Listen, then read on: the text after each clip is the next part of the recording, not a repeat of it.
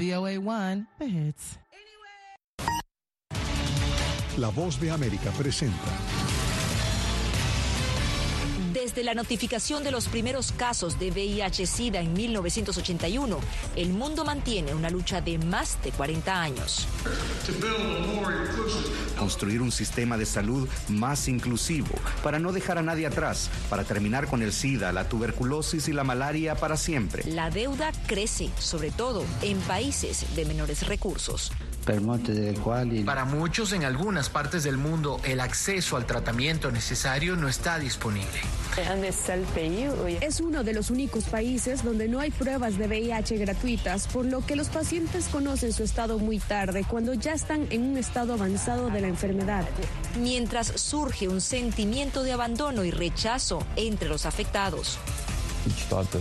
Y ahí todo el enfado y el miedo a que mañana no tengamos nuestro tratamiento. Y para muchos pacientes las consecuencias a corto plazo son irreparables.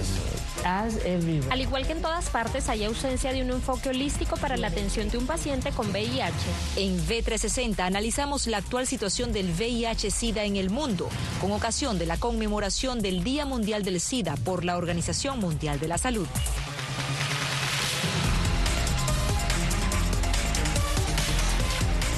Hola, ¿qué tal? Bienvenidos a una nueva edición de Venezuela 360 desde Washington. Les acompaña Natalisa Las Guaitero.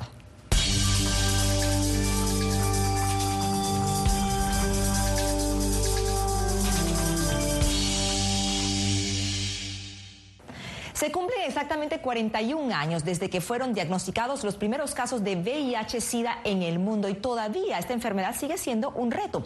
Fíjense, de acuerdo con la Organización Panamericana de la Salud y la Organización Mundial de la Salud, para finales del año 2021, casi 4 millones de personas diagnosticadas con VIH, esa era la cifra en el mundo. De aquí, de esta cifra, 2,5 millones de personas están en América Latina y el Caribe. Y si nos enfocamos ahora en las nuevas infecciones, nos encontramos con que, tomando en cuenta la última década, a nivel mundial hubo un descenso de las mismas, de todas las infecciones en las diferentes regiones. Sin embargo, siendo el Caribe la región donde se registra un mayor descenso, con un total de 28%, pero fíjense, dato importante, América Latina se registra un incremento de nuevas infecciones en casi 5 puntos porcentuales. Y finalmente, vamos a ver las muertes por SIDA en el mundo. Estamos en un descenso de aproximadamente un 50% a nivel mundial. Bueno, así estamos en el mundo el día de hoy. Sin embargo, para analizar las actuales condiciones del SIDA, del VIH-SIDA y cómo la pandemia afectó su visibilidad y la regularidad de los tratamientos, me acompaña desde Miami la doctora Dadilia Garcés, quien es médica epidemióloga. Bienvenida, Dadilia. Gracias por la invitación. Doctora, si bien se ha avanzado mucho en cuanto al tratamiento de VIH-Sida, sigue siendo una enfermedad que cada año cobra más enfermos y muertos. ¿Cómo estamos aquí en Estados Unidos? Sí, definitivamente eh, sigue siendo una enfermedad que causa una alta eh, eh, incidencia de personas que se contagian. La mortalidad ha bajado un poco, pero en los países subdesarrollados aún seguimos teniendo este problema. Estados Unidos tiene en estos momentos más de un millón de personas que han sido diagnosticadas y viven con HIV y en los últimos años en promedio hay 40 mil diagnósticos anuales de HIV aquí en Estados Unidos. Ahora, doctora, la Organización Mundial de la Salud se ha trazado la meta de ponerle fin, fin al SIDA en el año 2030. ¿Cómo estamos para cumplir esta meta? ¿Vamos por buen camino? Tú mencionaste algo muy importante y fue que la pandemia desaceleró mucho de estos objetivos.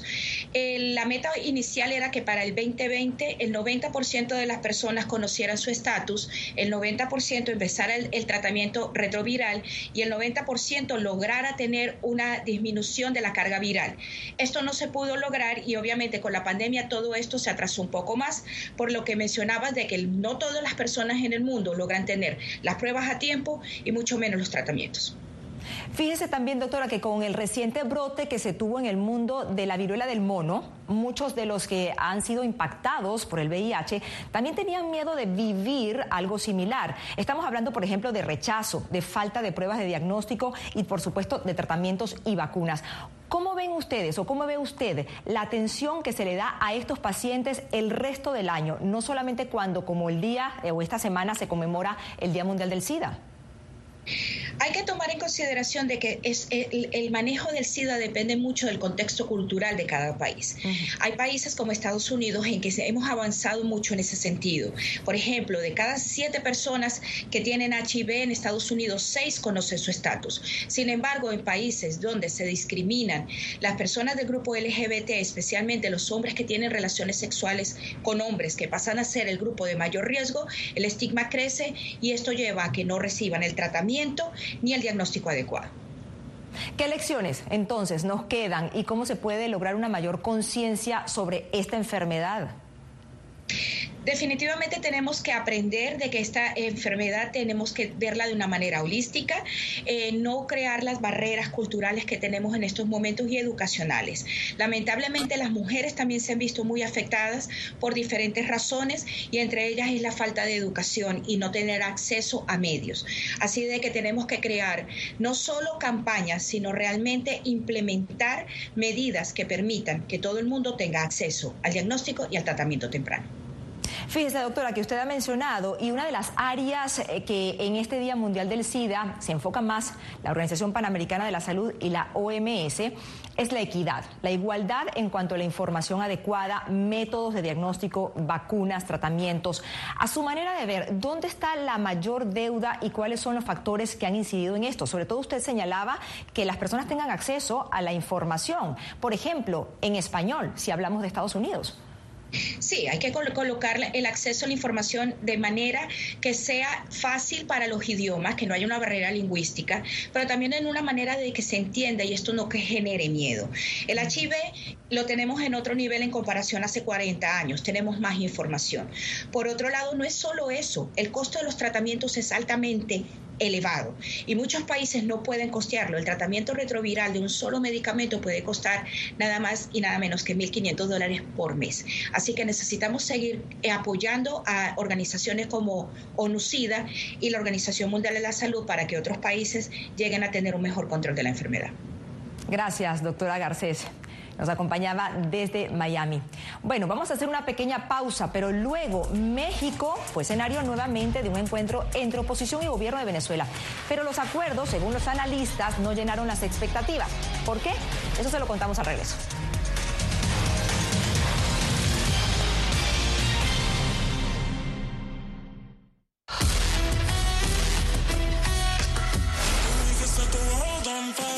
En un país lejano a su cultura y tradiciones, un grupo de hispanos se abre camino en la tierra donde el fútbol paraliza los corazones por la Copa del Mundo. Un especial de La Voz de América disponible en todas nuestras plataformas. No se pierda La Boa en Qatar.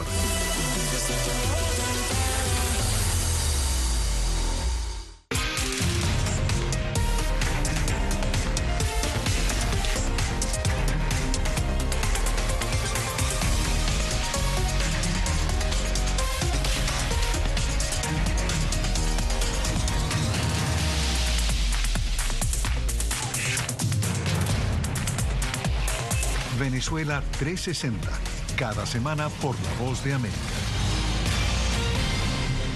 ¿Qué tal desde Washington comienzan las noticias en el mundo al día? Día a día, desde la capital de Estados Unidos y donde se producen las noticias que más te impactan. El objetivo es llegar al otro lado de la frontera para pedir asilo. La voz de América te conecta con el mundo al día, los hechos más allá de la noticia, para que tomes decisiones bien informadas en el lenguaje que quieres, donde quieras y como prefieras. Conéctate con El Mundo al Día. Actualidad. vamos a ver otra cepa nueva y otra cepa nueva. Análisis. En realidad, mucha de esta gente va a quedar parada de nuevo y va a ser una tragedia humana. Debate. Es la obsesión. La obsesión la tienen ustedes. Con la información más allá de los titulares. El tema energético es algo que se está analizando. La inflación es un problema global. 30 y 50 metros están ya las tropas. Su respuesta, doctor. Todas las semanas por La Voz de América.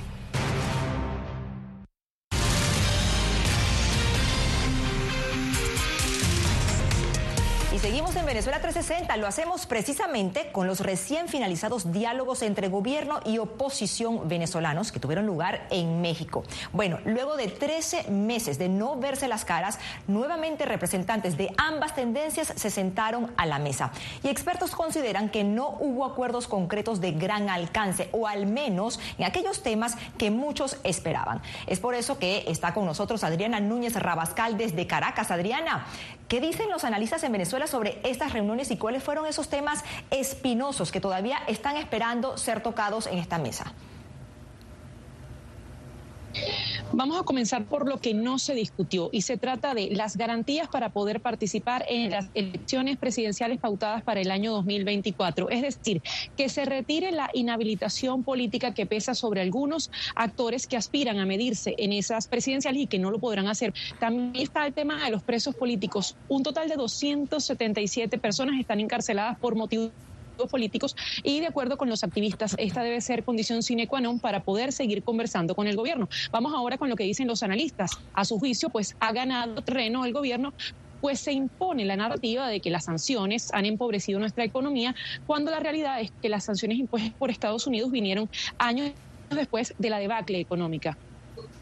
Ahora, Adriana, ¿cuál es el alcance de lo que sí se discutió y lo que sí se acordó? Hay un total de 3 mil millones de dólares que han sido desbloqueados de fondos que tiene la República en el exterior.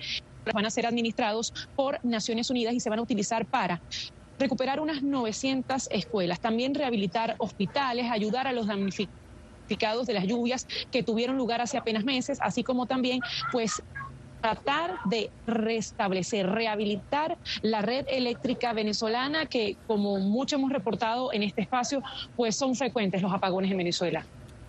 Ahora, Adriana, fíjate que muchas de estas expectativas que se tenían son a más a corto plazo que a largo plazo, como lo hemos comentado. ¿Hay algo que pueda pasar de aquí en adelante, algo notorio, un cambio notorio para los venezolanos? El cambio se puede ver, Natalie, justamente en que si estos 3 mil millones de dólares han desbloqueado de verdad van a ayudar a ese número de familias, a ese número de escuelas, pues algo que los venezolanos van a sentir directamente. Pero lo que han dicho los representantes de la, de la oposición es que en la próxima ronda de negociaciones, que podría ser a comienzos del próximo año, se van a hablar de estos temas que importan mucho puertas adentro y es las garantías para poder participar en unas elecciones presidenciales, la transparencia, la observación internacional y, por supuesto, ver cuál va a ser esa carta que va a dar el gobierno a la oposición para mantenerse en este en México. Bien, muchísimas gracias a nuestra compañera Adriana Núñez Rabascal desde Caracas. Y precisamente de Caracas nos vamos ahora a Bogotá, porque el gobierno de Colombia retomó los diálogos de paz con el Ejército de Liberación Nacional, el ELN, que fueron suspendidos, por cierto, desde hace un poco más de cuatro años. El proceso tuvo lugar en Venezuela, el país donde el ELN tiene su campo de acción, lo que ha causado opiniones divididas sobre esta mesa de negociación con la guerrilla más antigua que tiene Colombia reinstalar la mesa de conversaciones con sus respectivas delegaciones. Con este anuncio, el presidente Gustavo Petro abrió un nuevo capítulo en los diálogos de paz con el Ejército de Liberación Nacional. El más reciente proceso fue suspendido en 2019 por el entonces presidente Iván Duque, luego de que el grupo guerrillero activara un artefacto explosivo en la Escuela de Cadetes General Francisco de Paula Santander en Bogotá, provocando la muerte de 22 personas, la mayoría de ellos uniformados. Distintos gobiernos colombianos ya habían intentado poner fin al conflicto con el ELN. Los primeros acercamientos con esta guerrilla se dieron en 1975 en el gobierno de Alfonso López Michelsen. 15 años después, el gobierno de César Gaviria lo intentó de nuevo. Luego, entre el 2005 y 2007, durante el mandato de Álvaro Uribe, se desarrolló una fase exploratoria sin resultados retomar el conjunto de los acuerdos y avances logrados desde la firma de la agenda de marzo 30 de 2016. Esta vez el anuncio de la reapertura del diálogo se hizo desde Caracas, lugar que será el escenario de los diálogos. Precisamente allí se había desarrollado uno de los intentos de negociación en el 2014. Lo particular de esta negociación es que se reinicia un proceso, no arrancamos de cero. Explica Iván Cepeda, senador y jefe del Comité Técnico de Paz del Gobierno de Colombia, en su rol de negociador considera que la presencia de Venezuela en estos diálogos representa una garantía. Creo yo que eh, precisamente porque nuestro conflicto ha desbordado las fronteras, no solamente hacia Venezuela, sino hacia Ecuador, a Panamá. Pero no todos coinciden. Por una parte, algunos sectores de opinión en Colombia han denunciado que justamente el gobierno de Nicolás Maduro le ha dado refugio al ELN a través de los años. Venezuela alberga grupos terroristas que vienen y asesinan. Esto va a poner en riesgo las fronteras y la estabilidad y la seguridad de los colombianos. Por otra parte, para analistas como Andrés Villota, la presencia del presidente Nicolás Maduro en estos acercamientos de paz entorpecerían la ayuda de la comunidad internacional. Vamos a necesitar eh, que exista una ayuda de los países europeos y de los Estados Unidos. Y mientras que esté Nicolás Maduro ahí, yo creo que va a ser bastante complejo. Según fuentes de inteligencia de Colombia, este grupo armado ilegal subsiste en territorio venezolano, donde maneja parte de la minería ilegal, el narcotráfico y la extorsión. El ELN estaría conformado por más de 5.000 integrantes. En Venezuela habría más de 1.000, según la revista Inside Crime. Y según el politólogo Camilo González, a pesar de la complejidad de la negociación, hay oportunidades de lograr un acuerdo de paz. Eso debe ser aprovechado por el gobierno colombiano y por la negociación para enfriar la frontera, para al mismo tiempo lograr puntos a favor de la presión por la paz. Entre los temas de la negociación se abordará la participación de la sociedad en la construcción de la paz, democracia para la paz, transformaciones para la paz, víctimas y reconciliación, el fin del conflicto y la implementación de posibles acuerdos. Jair Díaz, Voz de América. Bogotá. Tiempo de una pausa. A la vuelta nos vamos a Qatar con la Villa Cultural Patrimonio del país y que va más allá de los goles y partidos. No se vayan.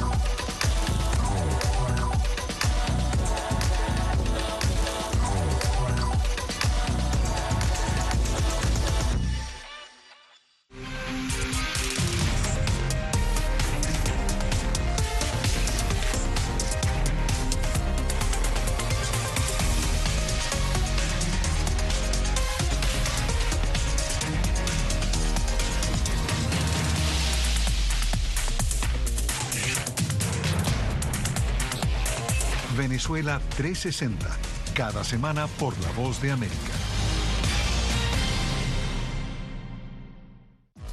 Voz de América te invita a ser parte de nuestra familia a través de las redes sociales. Encuentra en tu muro las últimas noticias de tu país en su conexión con Estados Unidos, la región y el mundo. Historias que empoderan las voces latinoamericanas de política, economía, salud, actualidad, balanceadas y precisas. Únete a un equipo de origen hispanoamericano que trabaja para conectarte con los tuyos. Síguenos en Facebook y conviértete en protagonista de una historia que tú mismo ayudarás a construir.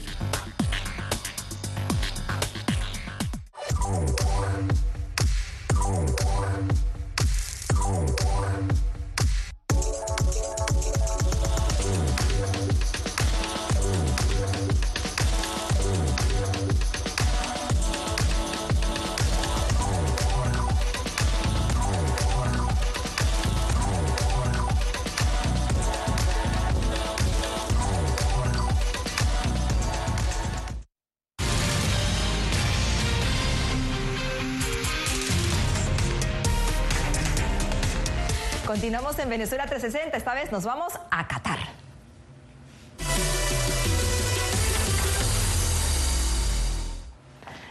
Precisamente en Doha, donde se encuentran nuestros compañeros Nelson Viñoles y Jacopo Luzzi. Bienvenidos chicos, ¿cómo están? Cuéntenme dónde están y qué es lo que veo a sus espaldas. Hola Natalia, estamos en Qatar Cultural Village, un espacio que el gobierno de Qatar ha desarrollado en los últimos años, donde puedes encontrar, como dice la palabra en español, una villa cultural denominada Qatar, que es como un pequeño Qatar, según nos acaban de explicar algunos de los residentes de aquí de este país.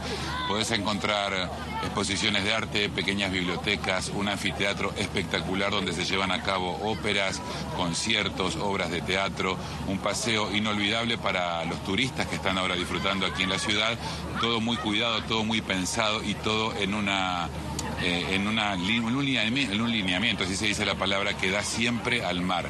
Terminás el paseo y siempre vas a llegar a ver la bahía. La verdad que es algo muy bonito de recorrer. Sí, en realidad es el orgullo de Qatar y obviamente aquí las personas son orgullosas, vinieron aquí hablando con nosotros, por favor, hablen eh, de Qatar, muestren. Entonces, si realmente aquí en Qatar se puede vivir lo que es Doha, Qatar, además del fútbol y la Copa del Mundo. Y tiene aquí las Galerías Lafayette eh, y la zona de los cafés donde los residentes normalmente vienen aire, y tienen un, un, punto muy particular que es en la calle. Hay unas rejillas durante tres cuadras aproximadamente que tiran aire frío. Entonces durante la época de mucho calor como cuando sufrimos cuando vinimos con Celia agosto septiembre. sí el aire fresco realmente te alivia mucho. Es una zona esencialmente para cataríes ahora abierta al mundo Estoy viendo que todavía a la hora que es ahí en Doha hay muchísima actividad. ¿Cuáles son esas exhibiciones que más han llamado la atención o que por lo menos a ustedes les parecen más curiosas? Te voy a, te voy a decir algo. Eh, primero que Qatar vive de noche, más allá de que atardece muy, muy, temprano, pero Qatar hasta las 3, 4 de la mañana hay gente dando vueltas por la calle. Aquí estamos eh, alrededor de toda la bahía de mi lado izquierdo, de nuestro lado izquierdo están las exhibiciones de las artesanías propiamente dichas, de, las de las telas, de, la, de las tallados en madera, de las alfombras, de la comida, de la ropa. Y de este lado, sobre la playa. La playa podemos ver los pescadores, todo lo que es más antropológico, cómo trabajaban las personas, los cataríes yendo a recuperar las perlas. O sea, sí, es muy, muy folclorístico. Muy llamativo. Gracias chicos eh, por esta información, un poco más allá de los goles, como estábamos comentando anteriormente. Recuerden que toda la información del Mundial de Fútbol de Qatar, los artículos, juegos, curiosidades, la van a poder encontrar en nuestra página de internet vozdeamerica.com. Nueva pausa, al regreso. Los hispanos en Estados Unidos se enfrentan nuevas amenazas en el terreno de la libertad de información. ¿De qué se trata? Les contamos.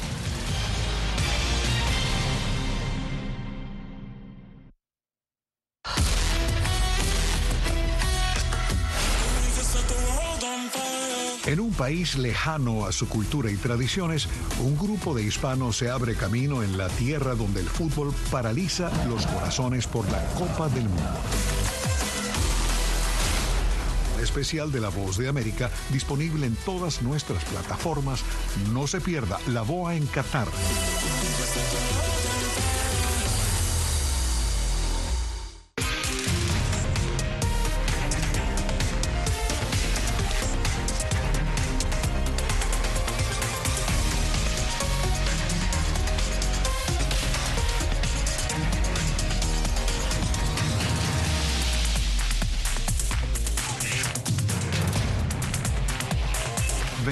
Venezuela 360, cada semana por La Voz de América.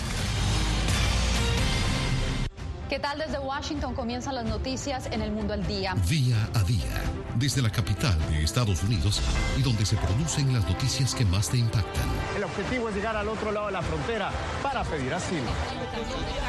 La voz de América te conecta con el mundo al día. Los hechos más allá de la noticia. Para que tomes decisiones bien informadas en el lenguaje que quieres, donde quieras y como prefieras. Conéctate con El Mundo al Día. Actualidad. vamos a ver otra cepa nueva y otra cepa nueva análisis. En realidad, mucha de esta gente va a quedar parada de nuevo y va a ser una tragedia humana. Debate. Es la obsesión. La obsesión la tienen ustedes. Con la información más allá de los titulares. El tema energético es algo que se está analizando. La inflación es un problema global. 30 y 50 metros están ya las tropas. Su respuesta, doctor. Todas las semanas por La Voz de América.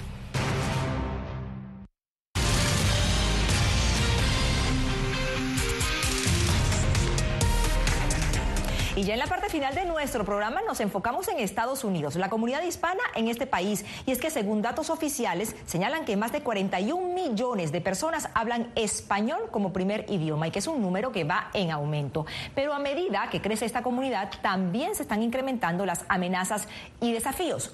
¿Cuáles son? Bueno, Belén Mora está con nosotros desde aquí, desde Washington. Hola Belén, ¿a qué se refieren los analistas con amenazas y desafíos de los hispanos en este país? Efectivamente, Natalí, la desinformación es uno de los tantos desafíos que experimenta la comunidad hispana en Estados Unidos. Expertos aseguran de que existen campañas de desinformación orientadas hacia los latinos sobre temas sensibles como salud, economía, inmigración y las elecciones, valiéndose por sobre todas las cosas del poco rigor de las redes. La desinformación es un problema. 95% de los estadounidenses cree que la difusión de la información no es del todo equitativa y correcta, de acuerdo con una encuesta del Instituto Pearson de la Universidad de Chicago y de la agencia The Associate Press. Pero no son solo los estadounidenses los que sienten preocupación ante este fenómeno. Recientemente este tema fue abordado durante una conferencia organizada por las Naciones Unidas en Marruecos con la intención de combatir el extremismo internacional. Proliferan los discursos de odio, la desinformación y los abusos, especialmente contra las mujeres y las comunidades vulnerables. Proliferan la intolerancia y la irracionalidad. La xenofobia y el racismo están despertando de nuevo en el mundo. Entre tanto, otro estudio reciente de la compañía de medición Nielsen encontró que los hispanos en Estados Unidos representan un grupo vulnerable para la desinformación, en parte por la dependencia del uso de redes sociales y aplicaciones de mensajería instantánea. Lo, que vemos con la comunidad hispana y la desinformación es que si bien están expuestos más o menos al mismo tipo de desinformación que hay en inglés, en español hay menos recursos y menos medios de comunicación de calidad para informarse. Factchequeado.com, un proyecto periodístico que busca combatir la desinformación en la comunidad hispana en Estados Unidos, registra que en los últimos dos años la desinformación entre esta comunidad creció, cubriendo temas que van desde salud, inmigración, economía y más recientemente las elecciones de mitad de mandato en Estados Unidos. No es solamente sobre el idioma, sino también de las cosas que le preocupan a la comunidad latina o a la comunidad hispana, ¿no? que en eso sí se diferencia un poquito de, de la comunidad en inglés. Un aspecto no menor para los analistas y estrategas políticos, atendiendo la creciente fuerza electoral de los latinos en Estados Unidos. Más de 35 millones de electores de origen hispano estuvieron habilitados para votar en los recientes comicios, lo que representa un 14% del electorado total. Y estos números seguirán creciendo según los pronósticos. En algunos estados, los latinos son una parte grande e importante del electorado.